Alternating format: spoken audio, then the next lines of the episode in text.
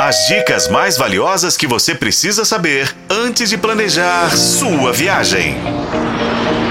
Sua viagem.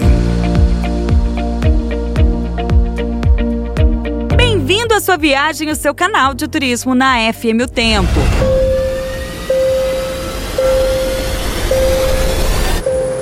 Carnaval começou, meu povo, em várias cidades do país, inclusive em Belo Horizonte. A capital mineira já está em um dos cinco melhores carnavais do Brasil e a gente merece esse posto.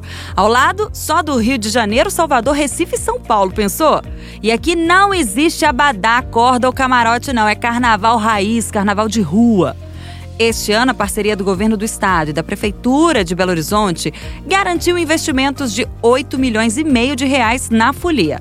A prefeitura já divulgou a programação dos blocos de rua. Serão mais de 500 cortejos em diversas regiões da cidade. O governo do estado vai instalar caixas de som nos grandes blocos e está estreando uma novidade: o trem elétrico. O investimento vai ampliar o alcance sonoro dos trios, colocando a capital mineira para concorrer com os principais carnavais do país.